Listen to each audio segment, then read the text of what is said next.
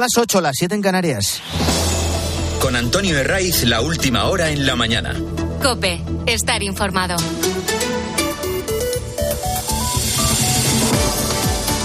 Muy buenos días, desde las 6 venimos acompañándote en la mañana del fin de semana de Cope que ha llegado a este 4 de noviembre. Antes de todo lo que tiene que ver con la amnistía y las humillaciones de Sánchez, que si empezamos a detallarlas todas, llega Agropopular, llega Lumbreras y no hemos terminado. Hoy hay que despedir a uno de los rostros de la televisión más conocidos. Revolucionó la forma de hacer los informativos en este medio y creó una señal de identidad que ha marcado a toda una generación de españoles. Ha muerto a los 92 años José María Carrascal. Hoy hay despedida. Mañana marcho de vacaciones, pero al regreso ya no estaré aquí. Marcharme ligero de equipaje y con la conciencia tranquila. Gracias y mucha suerte a todos. Estos de agosto de 1998, ese día José María Carrascal se despedía de los informativos de Antena 3 después de casi una década en la que la televisión le encumbró como uno de los gigantes del periodismo. Antes estuvo de corresponsal en Berlín, en Estados Unidos, y allí cubrió y contó momentos únicos de la historia, como la caída del muro de Berlín o el escándalo del Watergate. Y luego ha estado escribiendo prácticamente hasta el último minuto. Su último artículo en el periódico ABC con motivo de la jura de la heredera de la corona, lo tituló Dos Isabeles y una Leonor. Deseamos a la princesa, decía Carrascal, mucha suerte por nuestro propio bien. Ha muerto Carrascal y es inevitable recordar hoy su forma particular de informar. Fue el primero en incorporar editoriales a los informativos y, como no, hoy es inevitable recordar sus coloridas corbatas al igual que su trabajo, tenían personalidad propia. Y aquí por Cope pasó muchas veces, estuvo con nosotros, era un buen amigo de esta casa y en este momento que quiero que escuches, reflexionaba con los oyentes de Cope sobre la muerte de sus amigos. El gran problema de estos años, se mueren los amigos, sobre todo los amigos íntimos, esos amigos que incluso estando en silencio con ellos, pues está uno acompañado. Mm, eh, los amigos del alma, que decía Miguel Hernández. Cuando se muere uno de estos amigos, se muere algo de uno mismo, pues se muere lo que hemos vivido. Con Carrascal se muere lo mucho que hemos vivido con él junto a la pantalla, a sus artículos, a sus libros. Tiene un montón de premios. El premio Nadal, la antena de oro de televisión, el Luca de Tena, el premio Bravo, que concede la conferencia episcopal. Y si algo se puede destacar de José María Carrascal es que fue tan libre como humilde, tan divertido como respetado, cercano con los que empiezan con la profesión. Y por todo esto y mucho más, hoy hay que recordar y hay que honrar a la figura de este compañero. El Carrascal ha vivido con intensidad el incierto panorama político que nos dejaron las elecciones del 23J y lo que tenemos por delante son horas y días de mucha presión. Este es el mensaje literal, porque a esta hora, son las 8 y 3, no hay acuerdo. Es el mensaje literal que lanzan desde el partido de Puigdemont con dos destinatarios muy claros. El primero, evidentemente, es Pedro Sánchez, al que tienen cogido por donde más duele y al que van a exprimir hasta la última gota, que esto es lo mismo que decir que nos van a exprimir al conjunto de los españoles. Y al segundo al que va dirigido ese quedan horas y días de mucha presión, esa Esquerra, a los de Junqueras, a los de Aragonés, a los de Rufián, porque eh, la batalla la libran contra el Estado, sí, pero también se juega en el tablero del independentismo, donde los republicanos y los de Junts son enemigos acérrimos. Puigdemont no tiene ninguna prisa, o al menos no tiene la prisa de Pedro Sánchez para firmar ese acuerdo. Lo que quiere ahora, el fugado, es conseguir argumentos en su propio relato, que es esa palabra, lo del relato, la palabra fetiche de la política moderna, la gran obsesión de los que la practican. ¿Cuál es el problema del expresidente fugado? Pues que una vez que Esquerra se ha adelantado con lo de la amnistía, con las bases para un referéndum ilegal, con la condonación de parte de la deuda, con lo del relator, con el traspaso de cercanías, con más y más y más inversiones. en la semana en, que el, que el gran protagonista ha sido Esquerra Republicana, a Puigdemont ahora no le queda otra que dar una vuelta de tuerca. Y alguno dirá, pero aún más, sí, sí, aún más. Porque el partido de la derecha catalana más supremacista hacía tiempo que comprobó que todo, absolutamente todo lo que le piden a Sánchez se consigue. Que la humillación del candidato socialista no conoce límites. Y lógicamente van a por todas. Hay varios puntos, y es lo que están negociando ahora mismo. Por eso no está firmado el pacto con Puigdemont, que llegará, no lo duden, pero que todavía va a esperar algunas horas o incluso algunos días. Hay varios puntos que aún pueden concretar más respecto a lo que se ha presentado esta semana con Esquerra Republicana. Y es lo que están intentando cerrar en estas horas de presión.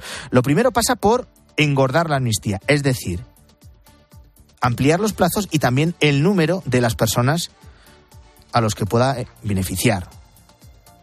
Ya sabemos que quieren dejar limpios a los líderes políticos que dieron el golpe el 1 de octubre del 17, a los que incendiaron las calles con técnicas y organización terrorista como los CDR, que quieren limpiar también el historial delictivo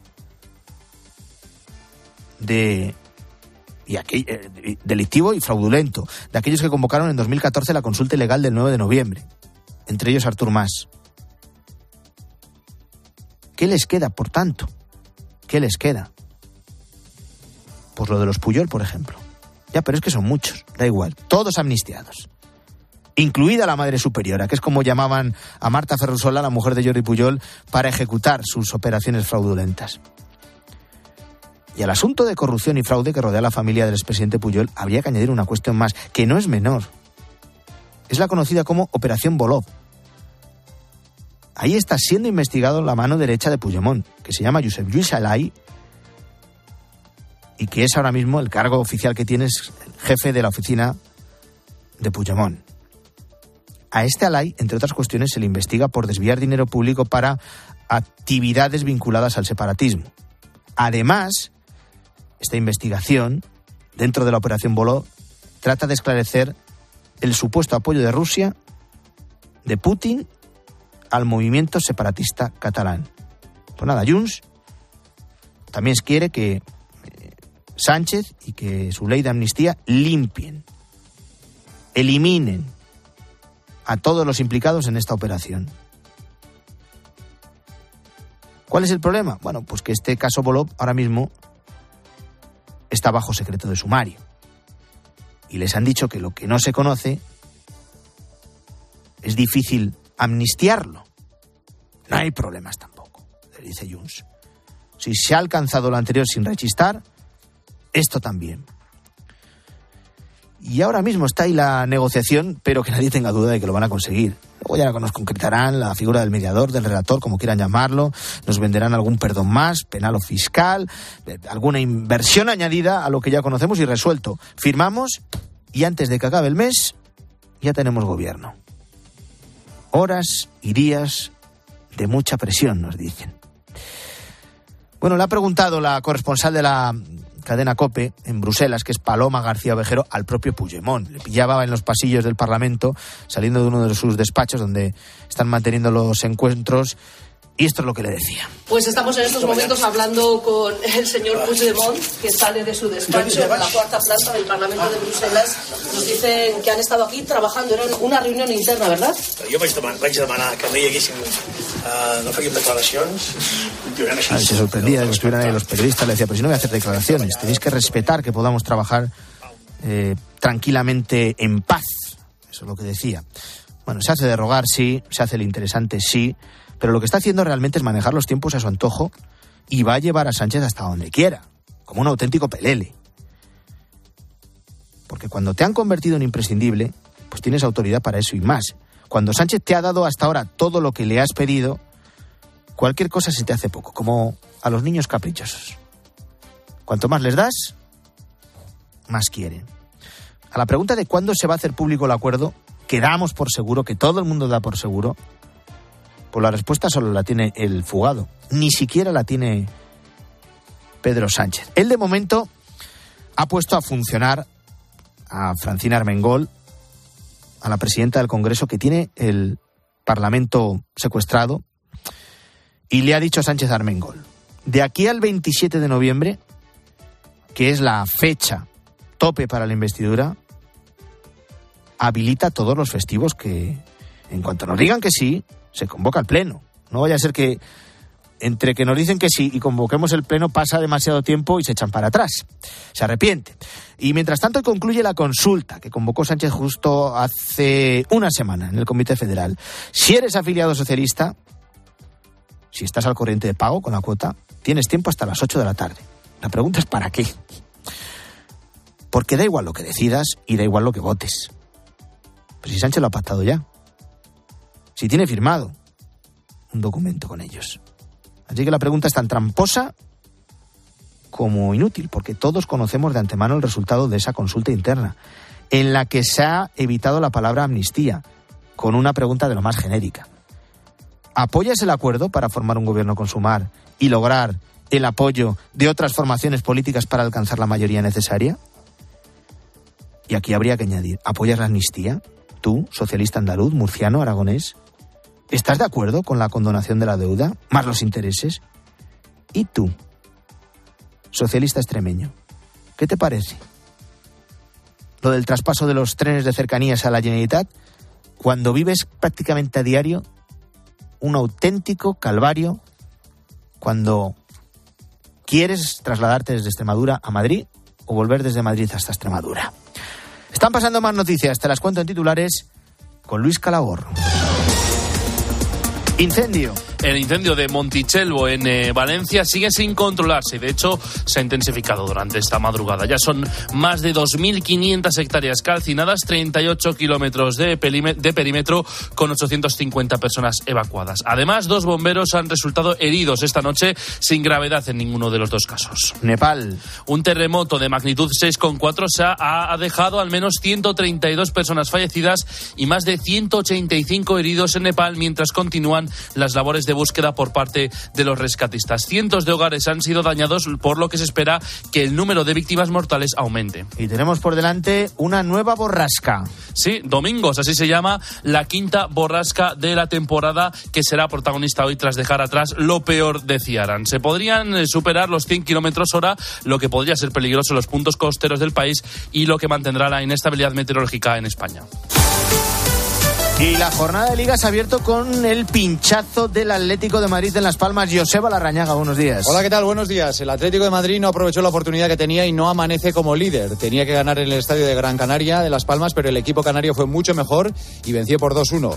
Los rojiblancos jugaron un muy mal partido, un equipo absolutamente desdibujado que merecidamente se dejó los tres puntos en la capital canaria. El Madrid sigue, por lo tanto, como líder y si gana se asegura el primer puesto y también se lo asegura si hace lo mismo que el Girona, que hoy a mediodía jugará en el Sadar de Pamplona. La jornada nos presenta muchos alicientes como el partidazo de esta noche en Anoeta entre la Real y el Barça. La mejor noticia para el Barça es la vuelta de Pedri casi tres meses después, una pieza fundamental para el esquema de Xavi Hernández ante un partido en el que no se puede dejar puntos porque podría terminar en caso de perder con el Madrid siete puntos por encima después de 12 jornadas. Pero enfrente va a tener a una Real que está en un momento espectacular y que quiere seguir manteniendo ese extraordinario nivel. El domingo se cierra con el Madrid y Rayo en el Bernabéu. Pero no solo vivimos de fútbol, no nos olvidamos de la Fórmula 1 que ayer nos dejó las buenas sensaciones de Fernando Alonso en Brasil. Hoy la jornada dedicada exclusivamente al sprint y mañana a las 6 de la tarde la carrera. Llueve, hace frío, qué mejor que poner la radio y escuchar durante todo el fin de semana el tiempo de juego. Antonio de Ray. La mañana. Cope, estar informado.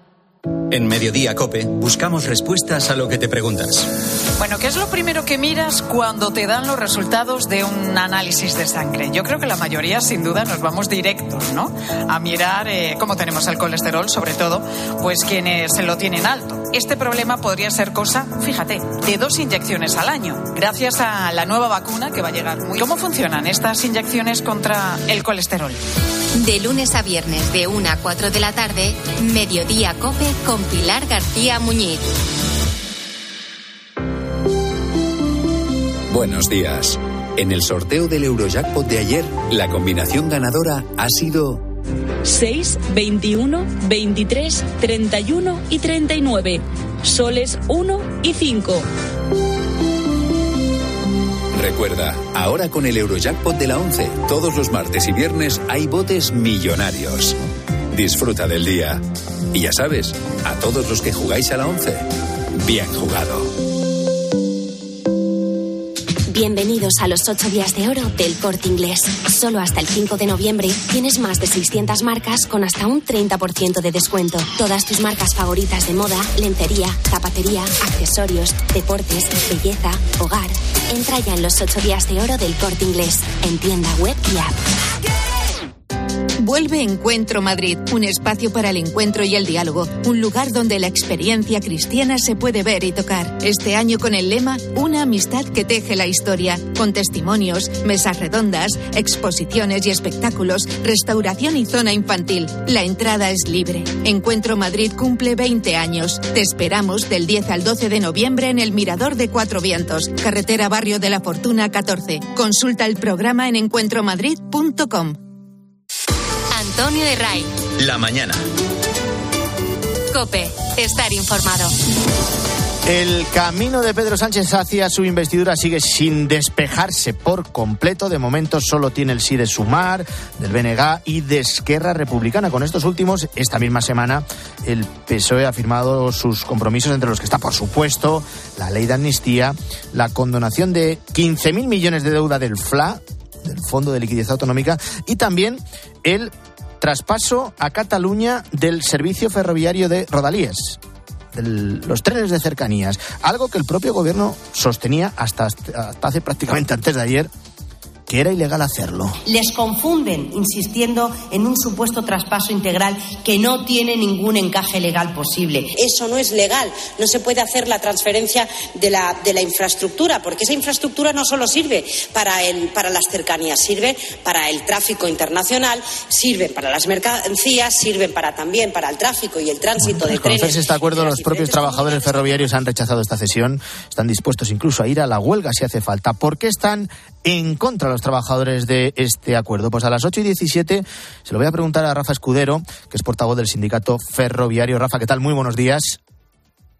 Hola, buenos días. Bienvenido a la mañana del fin de semana. Yo no sé si vosotros eh, tenéis algún detalle más, alguna información más eh, sobre este traspaso de competencias de Rodalías. No, bueno, la información que tenemos es la del propio acuerdo que se ha distribuido, ¿no? Y claro, al leerlo, pues nos preocupa mucho más de lo que en principio pensábamos. Eh, al final lo que se va a hacer pues eh, no solamente dejar secuestrada a, un, a, centenares de compañeros y compañeras que están forzosos en Cataluña y que ahora se pueden ver atrapados allí, sino que además pensamos que son las barbas del vecino que estamos viendo pasar y que se va a extender este modelo de transferencia a las comunidades autónomas y por lo tanto una empresa o dos empresas en este caso, ¿no? Porque afecta a las dos, a Renfe y Adif, con en torno a 15.000 personas trabajadoras en cada una de ellas, pues se van a empezar a fraccionar para hacer 17 pequeñas empresas y por lo tanto se va a poner en peligro el futuro, las condiciones de trabajo, las condiciones sociales y salariales de las dos plantillas, de Renfe y Adif. Nos tenemos que oponer. Tras ese acuerdo, eh, hemos escuchado a Esquerra Republicana que asegura que este traspaso de competencias del servicio de cercanías no solo tiene una base económica, sino dice que eh, lo principal es atajar los problemas que arrastra el servicio. Problemas que, por cierto, no se eh, limitan exclusivamente a Cataluña vemos eh, fallos permanentes en el servicio de cercanías de, de, Madrid, por ejemplo. Bueno, ¿los trabajadores creéis que con ese cambio de titularidad se puede eh, conseguir eh, solucionar estos problemas que arrastra el servicio? Claro que no, hace falta ser muy estúpido para pensar que porque el titular de la infraestructura se llame Pere Aragonés en lugar de Pedro Sánchez, pues que los problemas se van a solucionar. Los problemas se solucionan invirtiendo, modernizando la infraestructura. Después de muchísimos años de abandono, eh, porque todas las inversiones se han destinado a la construcción de líneas de alta velocidad y las líneas normales, las cercanías, la media distancia, pues se han abandonado y por lo tanto ahora hay un nivel de deterioro que requiere de una inversión grandísima y también de molestias para la ciudadanía porque para hacer las actuaciones que hay que hacer, pues hay que intervenir en el, servicio diario. Por lo tanto, habrá, habrá molestias. Esa es la solución. Invertir, modernizar pero no transferir y cambiar de nombre al titular. Eso no soluciona nada, lo están utilizando como un engaño a la ciudadanía para que la ciudadanía piense que la culpa es de Renfe y la culpa no es de Renfe. Y más cuando desde el año 2009 la gestión está transferida a la Generalitat. ¿Y qué es lo que ha hecho la Generalitat para mejorar el, el servicio, la gestión del servicio durante todos estos años? Nada en absoluto. Y ahora hacemos la transferencia y ya se solucionan todos los problemas. Hombre, como decía antes, hace falta ser estúpido para pensar que eso va a ser así. Eh, cuando eh, se hizo pública la noticia, esa parte que os afecta directamente a vosotros, ¿os habéis sentido en algún momento eh, como una especie de moneda de cambio en un proceso de negociaciones para una investidura de gobierno? Claro, evidentemente que hemos sido moneda de cambio y no se ha tenido en cuenta ni las repercusiones graves que van a tener para la plantilla y para la empresa pública Renfe y Adif y no se ha contado en absoluto con la representación de las trabajadoras y los trabajadores afectados. Ah, hemos sido moneda de cambio clarísimamente, una auténtica barbaridad. ¿Tenéis en el, en el horizonte ya calendario de movilizaciones o vais a esperar a que se sustancie eh, el acuerdo por completo a la espera de lo que decida Junts per Cataluña? Bueno, teníamos dos opciones. O en el momento que se anunció por parte del PSOE y Esquerra Republicana el acuerdo, pues haber directamente intervenido, haber, pues eso, pues haber ya convocado las movilizaciones, o eh, como va a ser un proceso seguramente largo, pues hacer una estrategia de movilizaciones que diseñaremos el martes, que hay una reunión de los dos comités generales de empresa, tanto el del Grupo Renfe como el de Adif, y donde aprobaremos todas las movilizaciones que sean necesarias que van desde las concentraciones, las manifestaciones a las huelgas. Evidentemente vamos a utilizar todas nuestras herramientas para oponernos a lo que consideramos que es una agresión sin precedentes a las empresas públicas Renfe y Adif. Pues Rafa Escudero, portavoz del sindicato ferroviario, ha quedado claro que rechazáis ese traspaso de Rodalíes eh, a la Generalitat de Cataluña, que es uno de los puntos del acuerdo entre PSOE y Esquerra. Estéis dispuestos a ir a, a la huelga. Gracias por estar aquí con nosotros en la mañana del fin de semana de COPE. Un abrazo. Gracias a vosotros. Otro abrazo. Bueno, vamos a volver con el repaso a la prensa. Guillermo Vila, buenos días de nuevo. Hola, Antonio. Vamos ahora con los artículos de opinión, con los editoriales de este sábado. Hoy hay muchos intentos en la prensa por tratar de explicar misión complicada, ponerse en la cabeza de, de, Carlos Pudemón y de Pedro Sánchez. Sí, sobre el presidente en funciones, dice en el mundo Enrique Krause, que es un referente del liberalismo hispanoamericano, que Sánchez ha buscado revertir el legado de concordia de la transición. Lo cierto es que eh, Sánchez está dejando por el camino unos cuantos humillados a los que se dirige hoy en su columna Jorge Bustos. Una larga lista de agradecimientos que acaba con el rey por decirnos que no estamos solos, que no estábamos solos. Amnistía es, según Cristina López Sliftin, una injusticia brutal y se pregunta a nuestra compañera dónde está la mayoría. Habla de un clima de desaliento general. Más opiniones que leemos en la prensa de hoy. Guillermo, el mundo cree que Junts está exhibiendo la extrema debilidad de Sánchez. Así titulan un editorial en el que lamentan el, que el futuro gobierno depende permanentemente de minorías radicales y esencialmente corruptas como Junts. La razón añade en el suyo, en su editorial, que solo quedan los jueces, pero recuerda, su papel está tasado y ellos sí cumplen las leyes. Luis Ventoso plantea en el debate dos escenarios. Cabe salir a la calle en todas las grandes ciudades para decir no a este abuso o cabe quedarnos suspirando mientras Sánchez vende España a cachos.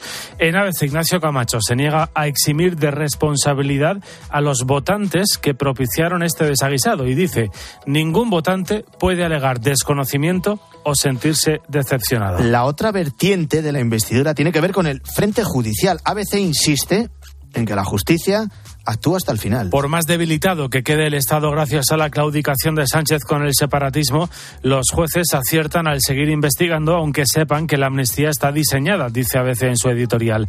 Y en cuanto al frente económico del pacto ya sellado entre PSOE y Esquerra, el país lo aplaude en su editorial y defiende que es un pacto con vocación de eh, acuerdo de legislatura. Y concluye, la pregunta pertinente hoy no es qué es España o qué es Cataluña, como una de sus partes, sino cómo cómo deben ser gobernadas. Mientras tanto, en Gaza continúa la guerra con imágenes cada vez más devastadoras. Como la que ilustra la portada del país de hoy, donde vemos a varias personas ayudando a los heridos entre cuerpos inertes en el suelo tras el ataque israelí en las inmediaciones de un hospital de Gaza. Ana Iris Simón se acuerda de los niños muertos que no tenían vida, los que ya sufrían antes de la guerra. ¿A quién le va a importar por mucho que ese muerto sea un niño? Por mucho concluye que esos muertos sean casi 4.000 niños. La razón critica en su editorial, por su parte, que los bandazos de la política exterior española no convencen a nadie y más, dice, con los militantes pro-palestinos que alberga el Ejecutivo en su sector extremo izquierdo. Y la, y la prensa recuerda también hoy a José María Carrascal, que ha fallecido este viernes a los 92 años. En ABC, donde firmó hasta esta semana sus artículos, se despiden de él destacando algunas de sus muchas virtudes. Entre sus brillantes notas de color en sentido literal y figurado, José María era, dicen, de los que consideraban la humildad como un requisito obligado para la práctica del periodismo. Gracias, Guillermo. Llega César Lumbreras, llega Agropopular. Que tengáis un feliz sábado.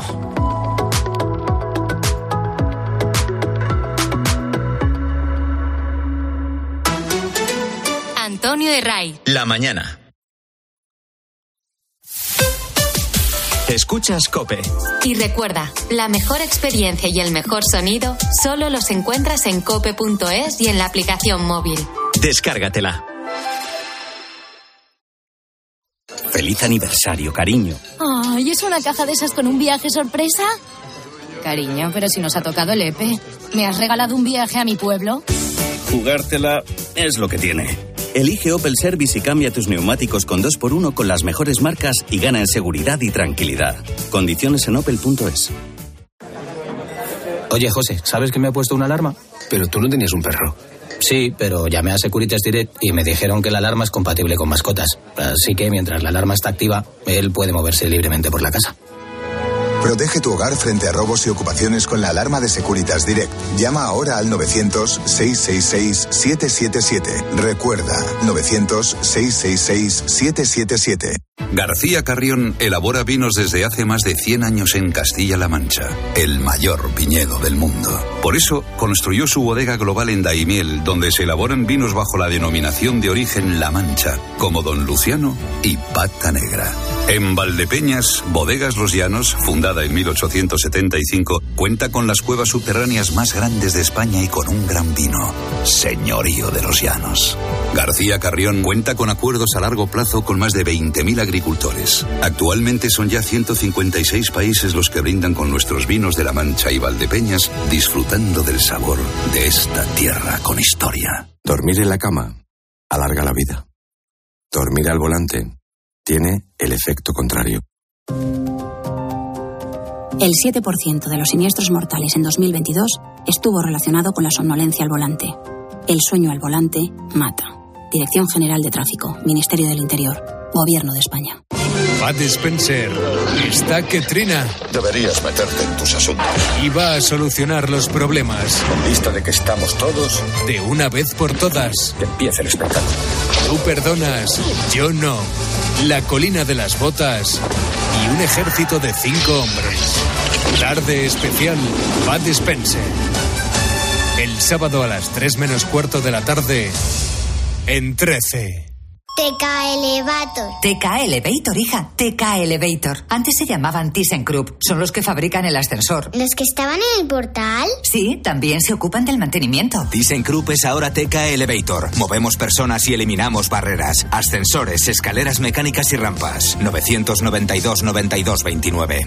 ¿Quieres disfrutar de un invierno con más confort y menos preocupaciones? En Leroy Merlin encontrarás soluciones de calefacción y aislamiento para mantener la temperatura ideal sin sobresaltos en tus facturas. Estufas de termostatos inteligentes, burletes y muchas más propuestas eficientes para ganar confort en tu hogar. Compra leroymerlin.es en la app en el 910 49 99 99 o ven a tu tienda Leroy Merlin.